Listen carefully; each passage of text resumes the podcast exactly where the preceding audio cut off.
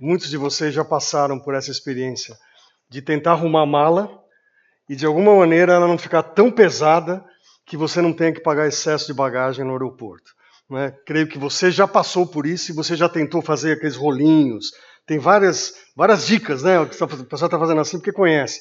E eu me lembro que quando eu comecei a, a me envolver com a obra missionária, eu comecei a viajar. E um dos problemas que eu, que eu passava sempre era perguntar o que levar, o que colocar dentro da bagagem. E, e tinham várias coisas, porque eu era meio cacheiro viajante, que levava os meus livros para vender, é, ligava para a igreja, falava assim: escuta, como é que o pastor se veste? É terno, é gravata, aí você coloca terno, põe gravata, vai aumentando a bagagem. E precisa levar mais alguma coisa, não sei o quê. Então eu comecei a ir para cá e para lá, e muitas vezes passando por essa situação. Em fevereiro, agora, quando a gente retornou de fora para o Brasil, é, foi um dia inesquecível. Nós tínhamos oito malas é, e, e, o avião só permitia, voo só permitia quatro, mas a gente estava mudando e alguns queridos amigos, como Zé Antônio e outros que tinham passado por lá, já tinham trazido alguma mala para ajudar a gente. Passou em casa, levavam uma mala, né? Falei, olha, estamos voltando e tal. Mas nós chegamos no aeroporto com oito malas, já tinha pago pelas quatro excedentes a gente pesou mala, as malas direitinho, a Cirlei faz bem essa coisa, né, de pesar. Chegamos lá na hora, a moça da, da, da companhia aérea começou a pesar, falou: ah, ah, essa aqui está com excesso. E essa aqui, essa aqui, tá, essa aqui pode. E uma fila atrás da gente. Fica tranquilo. Começa a abrir a mala, tira de uma, coloca na outra, aquela coisa louca, não é que você, quem sabe, já tenha passado, todo mundo fica olhando assim, com a cara, né? E esperando que você coloque as coisas em ordem. Por que, que eu estou falando isso? pastor Zé Antônio explicou que a gente está entrando numa, numa série de mensagens que são cruciais para você entender a nossa caminhada. E eu cheguei à conclusão, e vou ler uma passagem aqui, que tem muito crente com excesso de bagagem. Tem muito crente que está andando com peso, né, excedente que já poderia ter entrado naquele esquema de mala leve. É? Aliás, você conhece o bom viajante, o frequente viajante, você sabe como? Pelo tamanho da mala. Né? Então você sabe quando a pessoa viaja bastante, ela vai diminuindo o tamanho da mala cada vez mais. E aí você entra no aeroporto, e eu não quero ser indelicado com, as queridas irmãs, mas algumas mulheres entram assim, é, totalmente não é, alucinadas, com muitas malas, e aí você fala, ou é a primeira viagem, ou está começando a viajar, ou gosta mesmo de levar muita coisa. Mas a gente conhece o bom viajante pelo tamanho da mala. E eu diria assim, que a gente conhece o bom cristão pelo não excesso de bagagem. Porque ele anda com Jesus sem excesso, sem precisar mais nada. Queria que você abrisse sua Bíblia em Colossenses capítulo 2. E eu quero ler uh, dos versículos 6 eh, a 12. Quem sabe tem aqui para você acompanhar, e eu vou ler aqui na nova versão internacional. Paulo diz o seguinte, 2,6 de Colossenses: Portanto, assim como vocês receberam Cristo Jesus, o Senhor, continuem a viver nele, enraizados e edificados nele, ou seja, Jesus, firmados na fé em Jesus, como foram ensinados, transbordando de gratidão. Tenham cuidado para que ninguém os escravize a filosofias vãs e enganosas, que se fundamentam nas tradições humanas e nos princípios elementares desse mundo, e não em Cristo. Prestem atenção. E novamente Paulo diz, versículo 9: Pois em Cristo, em Cristo, habita corporalmente toda a plenitude da divindade, por, uh, e por estarem nele, que é o cabeça de todo poder e autoridade, vocês receberam a plenitude. Nele também vocês foram circuncidados, não por circuncisão feita por mãos humanas, mas com a circuncisão feita por Cristo, que é o despojar do corpo da carne. Finalmente, verso 12.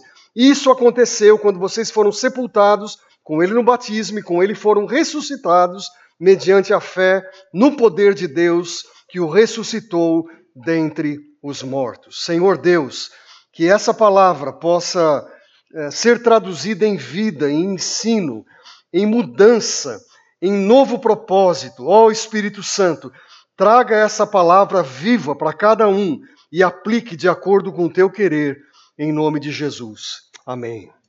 Irmãos, a, a gente está tentando trabalhar com, com o tema Precisamos Voltar ao Normal. E realmente aquele culto da manhã, quando o Zé Antônio pregou, no último domingo de agosto, uh, no mesmo dia eu cheguei para o Zé Antônio e falei: Eu quero a cópia do que você falou. Né? Por duas razões. Primeiro, porque eu gostei demais do que ele tinha falado, e segundo, porque eu vou cobrá-lo. Estou brincando, né? Porque o que ele falou eu quero seguir. Eu estou fechado né, nesse, nessa visão. E ele regutou e tal, não, brincando. Mas dois, três dias depois ele me mandou e eu guardei, tirei cópia e guardei.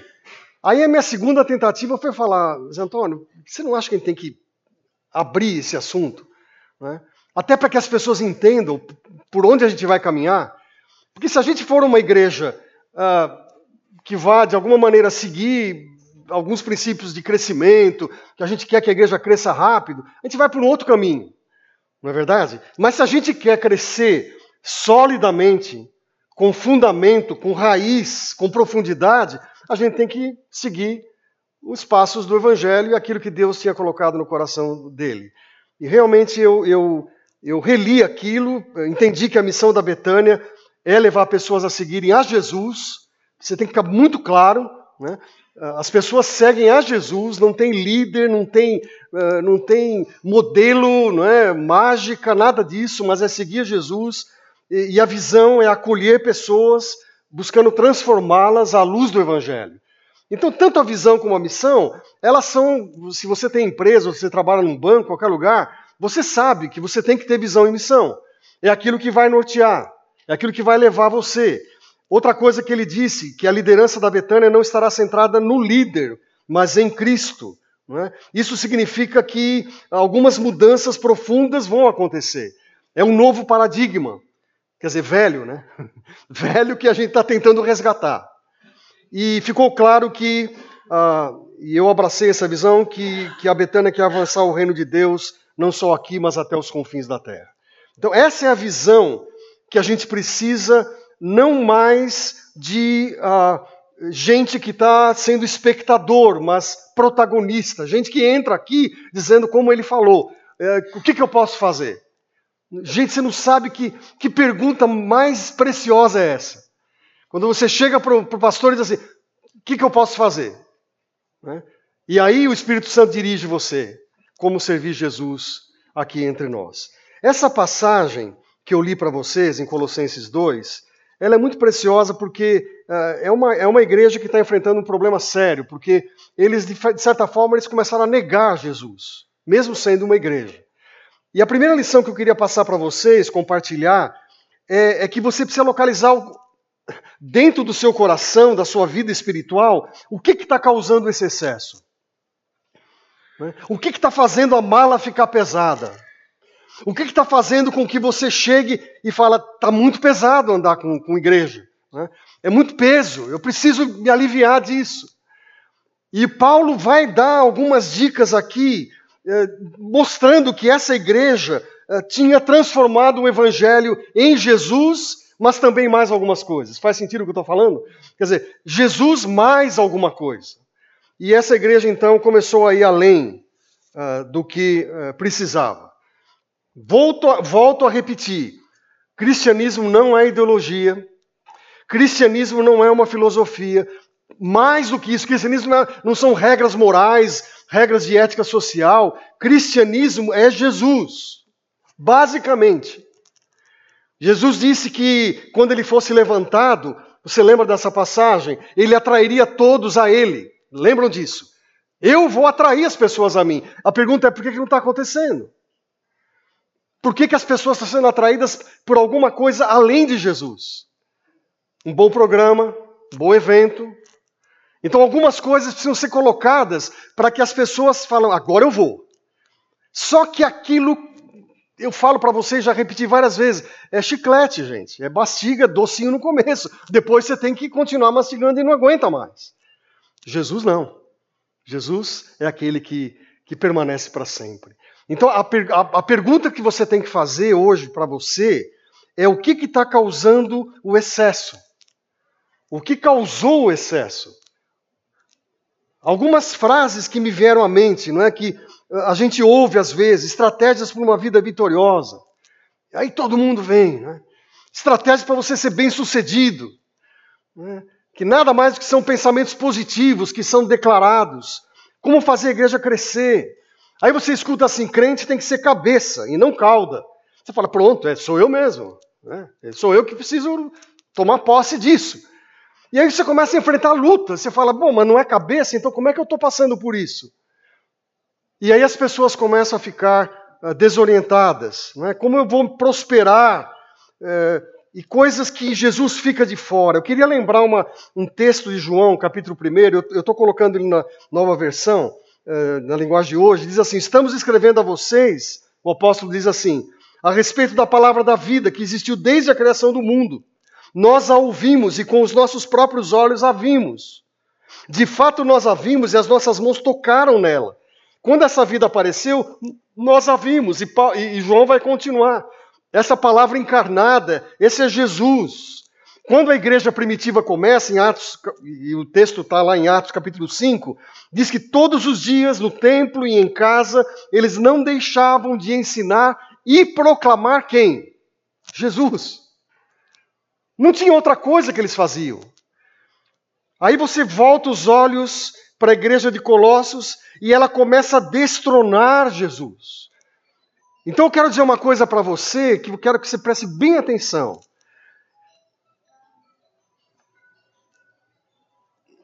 Se o pessoal puder desligar, o celular, eu agradeceria demais, né? Ou colocar no silencioso todo mundo aí. É, quando uh, a igreja de Colossos começa a destronar Jesus, o que, que eles fazem? Eles continuam, entre aspas, a andar com Jesus, mas acrescentar outras coisas. E o que acontece com. A palavra de Deus diz no capítulo 2, verso 6: Como assim, como vocês receberam a Jesus, se você não está a tela aqui, leia na sua Bíblia, no seu celular, 2,6 de Colossenses. Como vocês receberam, continuem a viver nele. Então o que, que diz aqui? É que você pode, entre aspas, andar com Jesus e deixar de viver nele. Isso pode ser estranho, mas é verdade. É possível receber Jesus, aceitar Jesus, uh, ouvir sobre Jesus e não viver nele. Eu, eu, eu, poderia fazer uma pergunta aqui, não sei se vocês sabem a resposta, mas qual é a religião que cresce mais no Brasil? Dados do IBGE. É a religião evangélica. Então já faz décadas que a igreja evangélica está crescendo já somos perto de 25, 26% de brasileiros que se declaram evangélicos. Estou dizendo que são evangélicos, que se declaram. Aí eu vou perguntar para você, qual é a segunda religião que cresce mais no Brasil? Você sabe qual é? Você vai falar, Umbanda, Espiritismo, Igreja Católica, negativo. Sabe quem cresce mais? Segunda religião? Os sem religião. Os que declaram que não têm religião. E sabe que no meio desse grupo que cresce muito no Brasil, cresce muito, estão os evangélicos, ex-evangélicos. Então, assim, a coisa é tão séria, irmãos, que a igreja evangélica cresce mais que todas as outras, primeiro está na frente, depois vem o sem religião, os desigrejados. Gente que acordou hoje, que ia na igreja, fala assim: eu não vou na igreja, não preciso mais, não preciso mais ir. Eu vou para o shopping, eu vou passear, eu vou no clube, eu vou visitar minha família. Vocês são pessoas tão queridas nossas, tão especiais, que vocês acordaram e vieram para cá. Louvado seja Deus. Deus fez algo que trouxe vocês, não foi, nós, não foi, não foi nenhum de nós. Mas é Jesus que tem que trazer você aqui. E aí você começa a perceber que a Betânia coloca o seu foco principal em Jesus, volta ao normal. Essa igreja de Colossos, só para você conhecer um pouco a história, ela nasce com Epáfras. Epáfras é um, é um líder, é um plantador de igreja. Paulo estava preso e ele era o cara que reunia o grupo. E Epáfras, então, é um homem que, eh, de alguma maneira, era firme em Jesus. O que aconteceu e que acontece? Os mestres, entre aspas, da igreja começaram a combinar elementos do paganismo, da filosofia com o cristianismo. Essa tríade então é, começa a misturar. Então, que, quais as conclusões que eles chegam e que Paulo vai contestar aqui? Primeiro, eles diziam que o espírito é bom. O que é complicado é a matéria. Né? Eles começam a falar isso. Aí Paulo diz em Colossenses 1, 15 a 20, eu não coloquei aí, que Deus criou todas as coisas em Cristo. Então a matéria é boa. Deus cria tudo e diz que, depois que ele cria, o que, que ele fala? Viu que tudo era bom. Depois eles começam a seguir cerimônias, rituais. E aí Paulo diz em Colossenses 2, 11, 3, 11, que Jesus é tudo em todos, não precisa mais nada. Isso é excesso. Vocês estão entendendo? Isso é excesso de bagagem. Que você vai colocando. Terceiro, eles dizem que os anjos precisavam ser adorados. Gente, eu já ouvi mensagem. Eu vou abrir um coração com vocês de um pregador, uma pregadora, não lembro, que ela parava e falava assim: pode falar. E eu falava: quem ela está falando? Ela falava, é o anjo que está falando comigo. Eu falei: não é possível. Então a, a pessoa parava e todo mundo ficava esperando dentro de uma igreja evangélica, muita gente, e aí ela falava assim: pode falar. Ah, ok. Ah, o anjo acabou de me falar. Gente, são coisas que, que, que vão levando os crentes, ah, de alguma maneira, a um delírio espiritual, achando que é exatamente esse o caminho. Paulo diz que os anjos não podem ser adorados. Está escrito isso em Colossenses 2,18. Somente Jesus é digno de adoração e de louvor. Eles diziam que havia conhecimentos segredos para você ser salvo, que não estava disponível tudo para todo mundo. E aí Paulo diz que o ministério de Deus é revelado a todos. E, e corre às vezes no meio de algumas comunidades, olha, eu tenho um segredo. Né? Ninguém sabe. Não tem nada, não tem segredo, gente. O evangelho não tem segredo, o evangelho é simples, é puro. Está tudo aberto aqui, a palavra está revelada. Eles diziam que é importante conhecer os aspectos de outras religiões. E Paulo, novamente, Colossenses 2,1, diz que temos tudo em Cristo e Ele é suficiente. Você pode dizer amém para isso? Ele é suficiente. Ele é suficiente. Agora, por que, que você tem bagagem em excesso e não está focado em Jesus? O risco. Pode ser algo espiritual. Aí você tem que rever. No mundo espiritual, você tem que rever. Uh, alguém lhe ensinou, ou você ouviu e agora é um peso. Você fala, gente, não é aquilo que o pastor fala, que Jesus, é, para seguir Jesus, o evangelho é simples. Como é que eu posso? Você tem que reavaliar. Comparar com o que você está aprendendo. Pode ser algo no mundo físico, não é? Que, que você achou que não era perigoso, mas é, está causando peso para você. A igreja da Galácia passou também por isso, e a gente fica pensando, né, Zé Antônio, que, que as igrejas sofrem ataques assim ferrenho do inimigo, constantemente. Constantemente. Paulo diz à igreja da Galácia: Eu me admiro que você esteja abandonando tão rapidamente aquele que vos chamou pela graça em Cristo. Tão rapidamente. É Jesus mais as minhas obras, Jesus mais a minha vida santa, Jesus mais o meu dízimo, Jesus mais a minha célula, Jesus e Jesus e mais alguma coisa. Aquilo que ele falou, eu quero repetir. É bom você estar tá colocando isso, uh, depurando tudo isso no seu coração, para até para você entender que essas coisas meio mágicas não vão acontecer aqui entre nós, porque nós vamos andar e, e nos fundamentar em Jesus. Aqui nós vamos jejuar, não porque ah, nós estamos buscando algumas coisas para ganhar, mas nós vamos jejuar porque a gente sabe que é um procedimento de humilhação diante do Pai. Nós vamos orar não para trocar alguma coisa, mas porque nós amamos Jesus e sabemos que Ele responde às orações pelo poder que Ele tem como Deus. Há pessoas fazendo campanha de oração porque querem as bênçãos. Ah, os sete dias, as sete semanas, a gente não vai trabalhar, gente. Até pensei, Antônio, que você falou, que vão fazer sete sermões, né? Eu falei, ixi, cara, não tem nada mágico.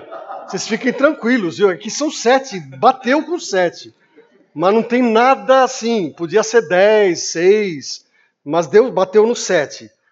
Número perfeito, né? Você vai falar, é também. Mas não é porque são sete, porque são sete marcas que a gente vai estudar aqui.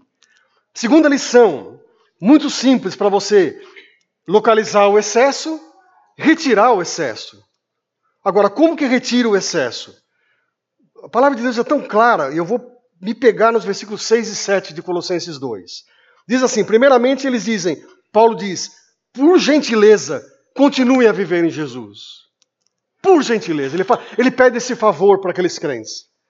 Não, não, não criem novidade. Né? Continue a viver em Jesus, no Evangelho. Depois ele diz assim: permaneçam enraizados. Essa expressão aqui tem a ver com árvore, com plantação. Quem, eu sou urbano, né? Quando eu entro nesse assunto eu fico perdido, né? Porque eu não sou o cara da, da, da, da do mundo agropecuário, nada disso. Eu não entendo dessas coisas tanto como muitos aqui. Né? Mas o que, que Paulo está querendo dizer é que uma árvore, quando está arraigada em sua raiz, o que acontece? Ela está firme. E ele diz assim: por gentileza, permaneçam enraizados em Jesus. A função da raiz qual é? É retirar a água e os nutrientes. E ela retira a água e os nutrientes, mas não somente isso, a raiz dá sustentação, dá firmeza à árvore. Mais do que isso, a qualidade do solo também é importante.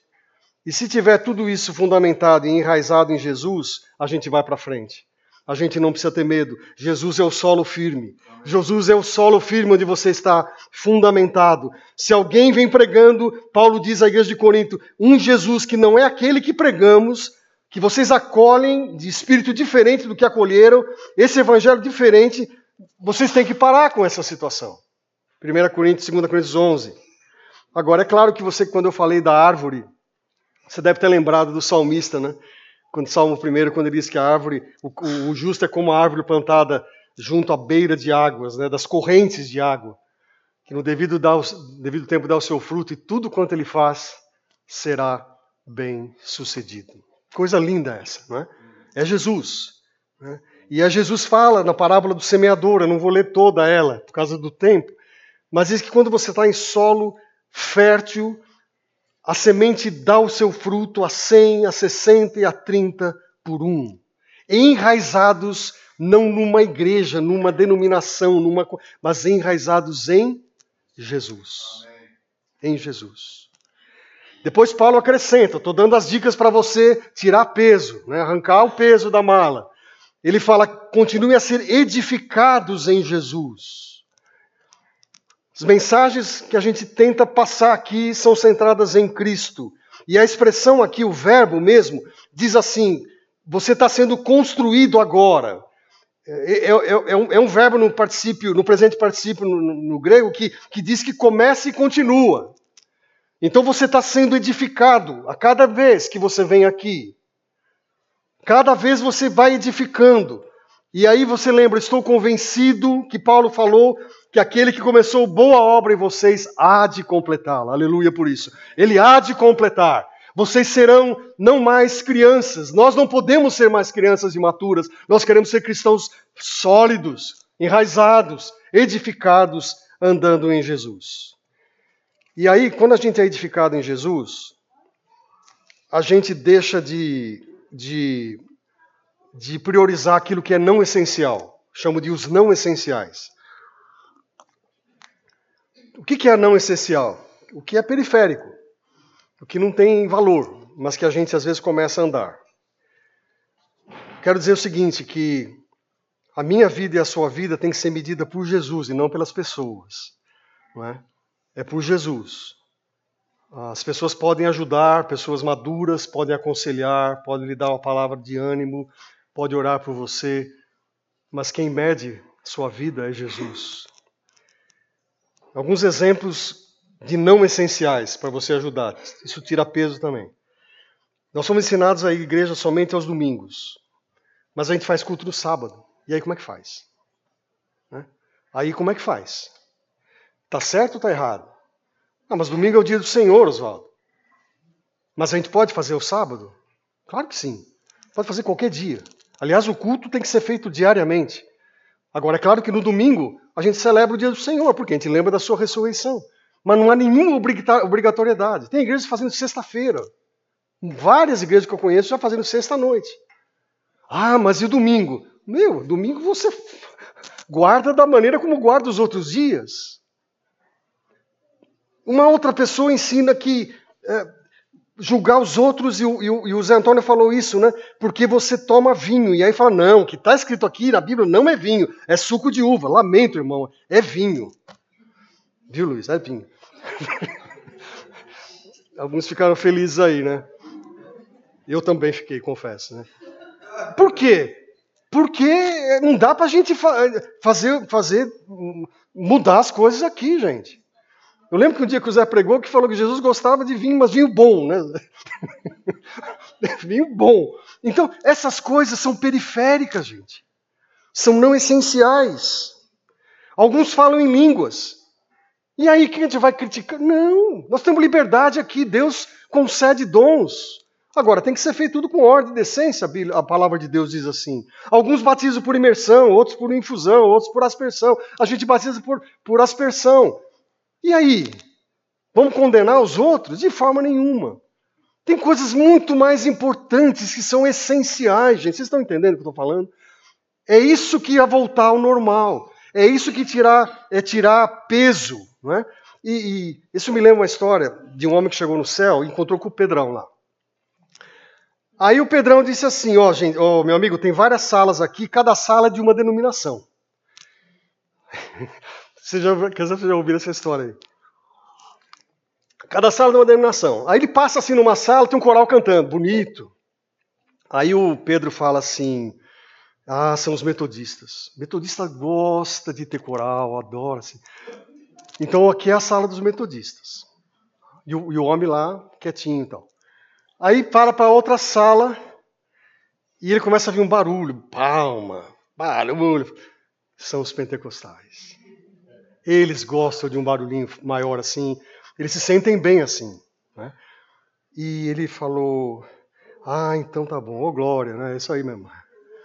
E aí ele vai andando e entra numa sala e ele falou: Por favor, fique bem quieto, bem quieto. Esses são os presbiterianos. Não, não, acabou a frase. Eles pensam que eles são os únicos que estão aqui. Eles pensam que são os únicos que estão aqui. Isso é o pior da história, né? Esse é o pior da história. Né? Pensar que só a gente está certo. Meus irmãos, o povo de Deus é o povo de Deus, é, é gente de, toda, de todo lugar, de toda linha denominacional. Nós respeitamos todas elas. E aí Paulo vai, eu vou terminando, ele fala que uma coisa que você tira peso é você estar firmado na fé. Não é suficiente conhecer o que crê, é saber por que você crê. Né? Não é suficiente você, você conhecer a, a confissão de fé de Westminster ou, ou, conhecer o credo que a gente lê normalmente no, no culto de ceia. É você saber por que, que você está crendo naquilo. Isso é fé. Isso você desenvolve. A gente tem falado aqui que a fé envolve razão acima de tudo. Deus não deu inteligência para a gente apenas para estudar e para a escola, é para entender a Bíblia, para entender as coisas da, da, palavra. Pode ter emoção? Claro, uns têm mais, outros menos, mas a emoção, ela acaba às vezes. A razão não. Eu sei em quem tenho crido, Paulo diz. Eu sei. E que ele é poderoso. Eu sei em quem tenho crido. Você pode dizer isso também? Eu sei em quem tenho crido, não é? E ele termina dizendo, para completar a chave das cinco, cinco passos aí, que eu, ou cinco recomendações para tirar peso da mala, focando em Jesus, por favor, tenha sempre gratidão no coração. A palavra aqui é ação de graças. A cultura brasileira, vou falar isso com muito cuidado, mas a gente não tem muito costume de agradecer. Tem que tomar muito cuidado. Nós temos que aprender a agradecer por tudo. Desde que a pessoa que abre a porta para a gente no, no, nosso condomínio, até o garçom que serve, até a pessoa que, que serve a gente, tem que agradecer. Tem que agradecer. Esse homem aqui agradece tudo, né? Nunca vi. Meu. Fala obrigado, obrigado, obrigado. A gente tem que agradecer. E uma das coisas que tira peso da mala é você agradecer a Jesus. É levantar suas mãos para os céus e dizer: Senhor, muito obrigado. Eu não tenho palavras. Eu não tenho como agradecer. Que maravilha o Senhor fez na minha vida. Que transformação imerecida. Tua graça me alcançou.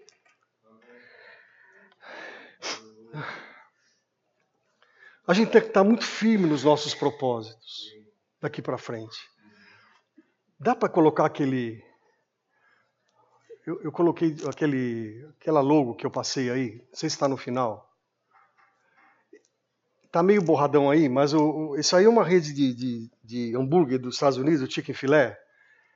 É, era um dos lugares que eu mais gostava de ir, porque eles fazem um lanche não só gostoso, mas as pessoas atendem você muito bem. Eles completaram 40 anos agora. São, eles tomaram alguns propósitos. Todos eles são crentes, funcionários e tal, né? Eles são a terceira maior rede de fast food, de, de, de hambúrgueres dos Estados Unidos. Estão ganhando assim de lavada. Eles não funcionam domingo. Mas não é porque simplesmente ele está, não, vou guardar o Deus do Senhor, é porque o, o, os donos sabem que os funcionários precisam de descanso. E eles fecham. Só que de segunda a sábado tem fila. Fila. Às vezes eu saio com a Celia e falo, vamos comer um hambúrguer lá. Chega antes de meio-dia, porque senão você não consegue. E diz assim: o dono disse o seguinte: não deu para colocar aí porque eu, eu li isso hoje de manhã. Se a sua declaração de propósito não afetar as suas escolhas, então não terá valor. Certo? Se a sua declaração de propósito não afetar as suas escolhas, então não terá valor. Eles fazem isso há 40 anos. E eles vão nesse, nessa, nessa toada. Nessa toada. Por quê? Eles dizem assim: se aquilo que a gente criou não mudar a sua escolha, não vale a pena. Se a visão da Betânia não afetar a sua escolha, não vai valer a pena. Se, a, se, a, se o foco que nós estamos tentando implementar voltar para Jesus e não afetar você, não tem. Ano passado, 68 mil pessoas queriam trabalhar nessa empresa, 100 foram escolhidas, só. É depurado, é depurado. Não é todo mundo. 68 mil, eu quero trabalhar no Chicken Filé, 100 foram escolhidos. Só que quando você entra, possivelmente alguns de vocês já tenham passado, você entra, é um negócio diferente. A pessoa é acolhida. Como aqui, a pessoa é acolhida. Precisa de mais alguma coisa? Mais alguma coisa você precisa? Esse é o ambiente que a gente tem, que quer ter aqui, porque a gente ama Jesus, que a gente está focado em Jesus. A minha oração é que você, como disse Hebreus, né, lá no capítulo 12, que a gente se desembarace de todo o peso que a gente carregou. Comece a tirar a coisa da mala, todo o excesso, e focar em Jesus. Se você fizer isso, a gente vai andar junto e nós vamos ver muitos frutos para a glória dele. Deus abençoe você. Amém.